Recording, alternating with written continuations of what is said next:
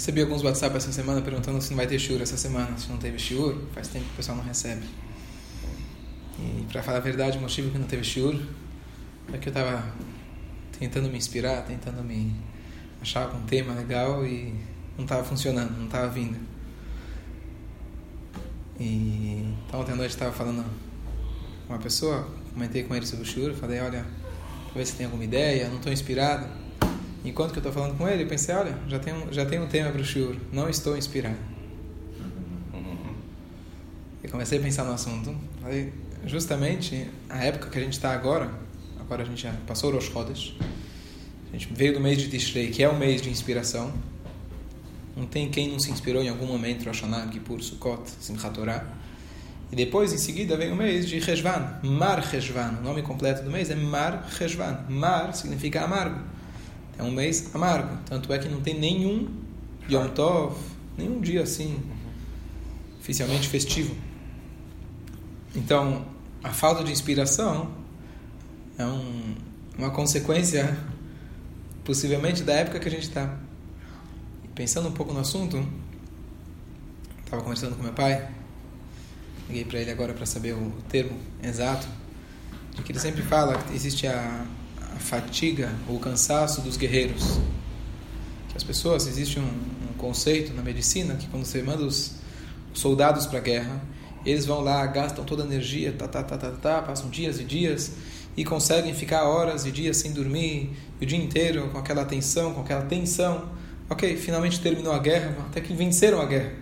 Então, teoricamente, você vai dizer, bom, venceram a guerra, vão voltar felizes agora, muito empolgados, e na prática, como que eles voltam? Todo mundo acabado. Mas um segundo atrás, você estava lá, com, você conseguia ficar sem dormir, o que aconteceu hoje? É, você chegou em casa agora, o que foi? Mas existe aquela fatiga, aquele cansaço, que precisa ser, inclusive, tratado muitas vezes, depois do estresse, depois de um pico do, do, do, cortisol, que é a energia da vida, depois que a pessoa gastou tudo, aí depois a pessoa fica para baixo. E pensando isso um pouco, expandindo em várias outras áreas da vida, cada um deve ter tido algum momento assim. Por exemplo, se tem algum momento de estresse de trabalho, né? tem aquela, aquela, aquele termo chama estafa, né? O cara foi lá, se estressou, se estressou mesmo. Mais interessante é que não é que o cara necessariamente não teve êxito. Aí ele entrou em depressão. Não, mesmo que o cara teve êxito, conseguiu, foi lá, tinha uma feira, tinha um projeto para trabalhar para para apresentar, tinha que terminar o último trabalho da faculdade. O cara foi lá, se matou, se matou, se matou. Você imagina que depois que ele finalmente conseguiu, executou a venda, conseguiu fechar o negócio, conseguiu terminar o trabalho, passou de ano, bom, agora é só festa. Agora vem as férias. E aí o cara vai lá para baixo. E, na verdade, se a gente for olhar o ciclo da Torá, também é assim. Chegou Tishrei, chegou o mês de Tishrei, empolgação, empolgação, empolgação. Você vê, eu já expliquei outra vez, é interessante que todos os Hagim, de repente, parece que ficou acumulado. Né? Inclusive, uhum. tem a explicação que diz que, na verdade, era para ser dividido os Hagim, Rosh Hashanah num mês, Yom Kippur no outro mês, Sukkot em outro mês. Só que, na prática, como teve aquelas semanas anteriores, o mês anterior que teve Tisha B'Av, e as semanas anteriores, a gente acabou perdendo essa oportunidade. Então, na verdade, os meses ficaram acumulados, os, as festas ficaram acumuladas, e veio tudo de uma vez só. Você pergunta para as mulheres da cozinha, né? Fala, poxa, não é justo, né? Rosh Hashanah tem que se preocupar, receber todo mundo. Yom Kippur, a tradição do pós-Yom Kippur, do pré-Yom Kippur, depois Sukkot. Ah, dá um tempo, faz uma por mês. Né? A divisão está desproporcional. Né? Mas na prática a gente vê que assim que ficou estabelecido, assim Hashem quis que tivesse uma energia, uma, uma turbo, um turbo geral em um mês e de repente, ah, poxa, não me deixou nada, podia deixar um pouquinho para deixar o Simchat Torah para o final de, de Rejvan, dar uma reativada. Por que, que será que é desse jeito? Então, a única resposta que a gente tem que procurar é na própria Torá. E a pergunta maior é como a gente lidar com esse momento. Qualquer momento na vida onde você teve um alto pico de estresse, um grande êxtase, e de repente aquilo acabou. Parece que o balão murchou, e agora para onde eu vou? Pergunta a vocês, qual é o caminho? Então, alguns pontos. Número um, aqui no Shur, a gente surgiu a pergunta e as pessoas responderam, falaram o seguinte, olha, é justo por isso que a gente agora recomeça a Torá. Existe uma regra em geral de que a gente nunca termina a Torá. No próprio Simchat Torá que a gente terminou, Vezot Abrahá, a gente vai lá e recomeça o Bereshit. Que é o conceito que não existe você terminar pós-guerra Eu digo pós-guerra, depois dos 120. Isso é pós-guerra. Quer descansar? Depois dos 120. Aqui não tem pós-guerra. Então, se você entender que acabou essa guerra, agora você vai para a próxima, é verdade, tem às vezes um momento que você precisa poder respirar para poder seguir adiante. Mas o momento não é quando você termina uma e aí agora eu vou respirar. Não, você termina uma, começa um pouco da outra, talvez aí você vai achar algum momento lá na frente para poder respirar e repensar e assim por diante. Mas o conceito é de que terminou o Vezot Abraha, em seguida a gente já começa a Bereshit. Como foi falado aqui no Shiur, de que não é por acaso, mas o próprio fato de a gente estudar justo essas parashiot Bereshit, Noach, são parashiot tão, tão ricas de ensinamento, é, então talvez é isso que para muitos dá força a gente agora começar um novo ciclo, estudar novamente a Torá, isso dá muita força a gente encontrar cada semana alguma inspiração nova dentro da Torá. Tem mais um conceito de que também foi falado aqui, de que na época de chuvas a gente armazena água para poder depois, ao longo do ano, a gente ir gastando. Só que em São Paulo a lição aqui normalmente é o contrário. Você tem muita chuva, você gasta toda ela, quando chegar a seca você se desespera. Aí vem o milagre, chove de novo, aí você esquece de novo do que aconteceu e continua gastando igual, igual era antes. Então esse é o erro.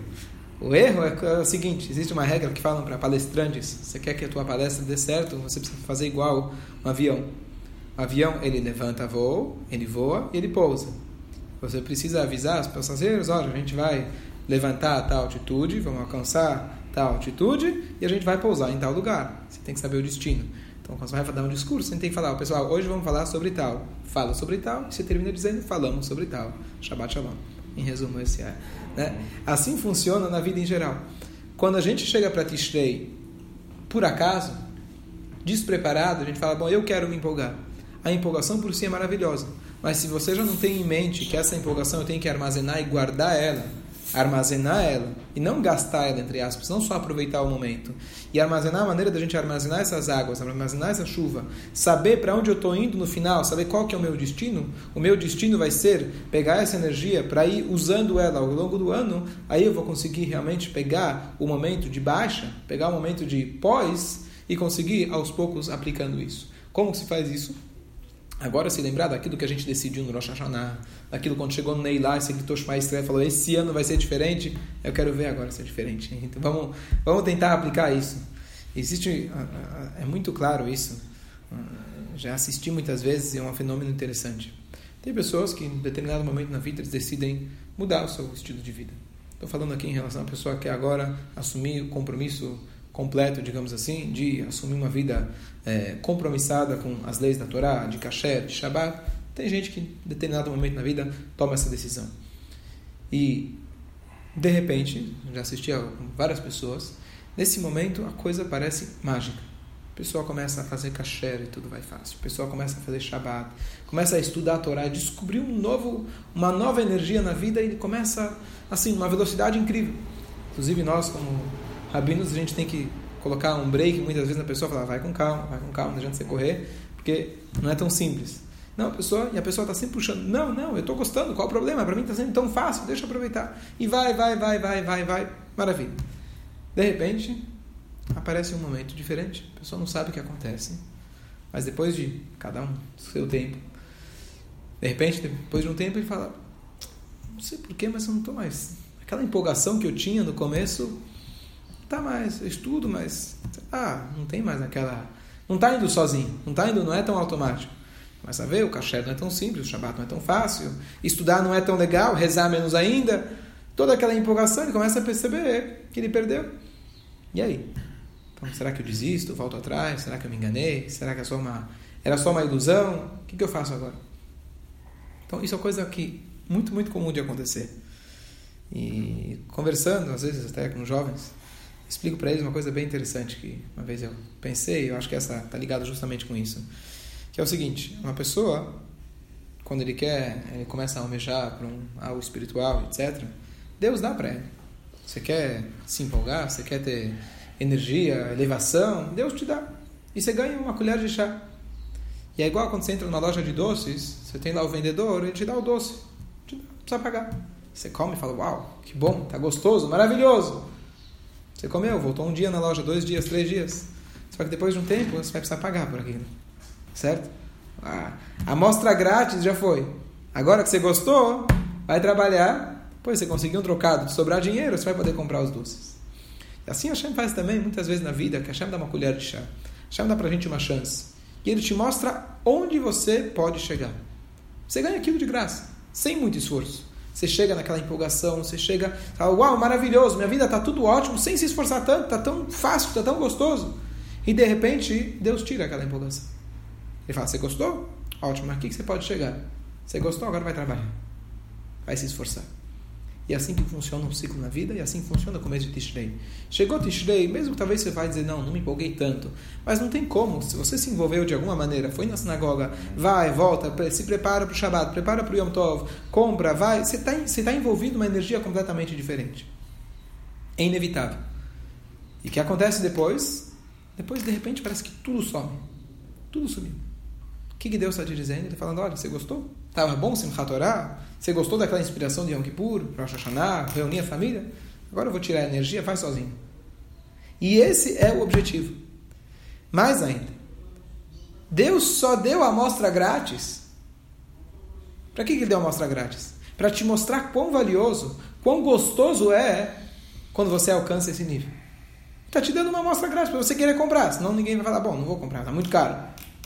Agora que eu recebi uma amostra grátis, eu gostaria de chegar lá. Então Deus fala: Você gostou? Então agora eu quero ver você trabalhar sozinho. E esse é o objetivo da criação do mundo. Você conseguir no automático, você conseguir chegar a Tishrei e estar tá empolgado, parabéns, ótimo, maravilha. Mas a prova é, o objetivo é você conseguir estar tá empolgado ao longo do ano. Essa, essa, essa é a prova verdadeira. E aí é, não é fácil. Então existe aquela frase que diz: é muito mais elevado quando vem de cima. Mas é muito mais precioso quando vem de baixo do teu esforço.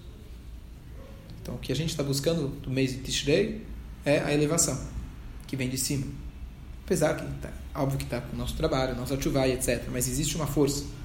E agora, quando chega, terminou o mês de Tishrei, vem o precioso. E o precioso que seja é você dar um passinho de formiga, mas é isso muito mais precioso do que você ter grandes empolgações que vieram lá de cima.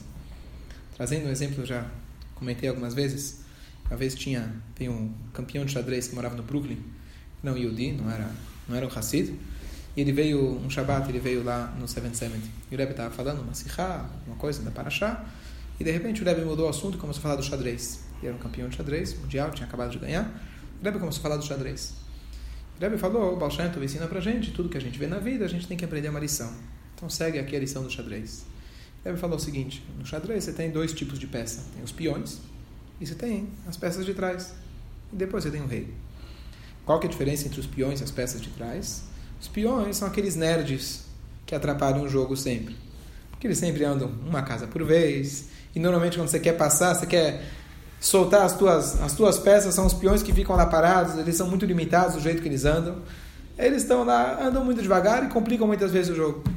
Depois você tem as peças de trás, que é a torre, o bispo, o cavalo, que eles conseguem muito mais livremente andar pelo tabuleiro. A rainha. E Rebbe falou, a gente existe um passo que diz de que Natat lechem alchim ben que significa eu vou dar a vocês mehalchim, andantes, entre esses que estão parados. Isso é uma alusão, na verdade, à criação do ser humano. O Yehudi, ele foi criado, o ser humano foi criado, ele é chamado andante enquanto que os anjos são chamados parados. Tanto é que quando a gente faz o Nagdishach, a gente junta os dois pés, como se fossem os anjos que têm simbolicamente um pé só. O que, que significa isso? Afinal, você vai dizer, bom, quem tem mais liberdade assim no espaço? Nós, seres humanos, ou os anjos? Quando você imagina um anjo, você imagina que tem asas? Tá certo? O Rama me escreve, o que, que significa que tem asas? Significa a leveza dele, a falta de matéria. Teoricamente, você vai pensar, bom, o anjo é espiritual, eles se locomovem muito mais fácil. Nós somos parados, eles que andam.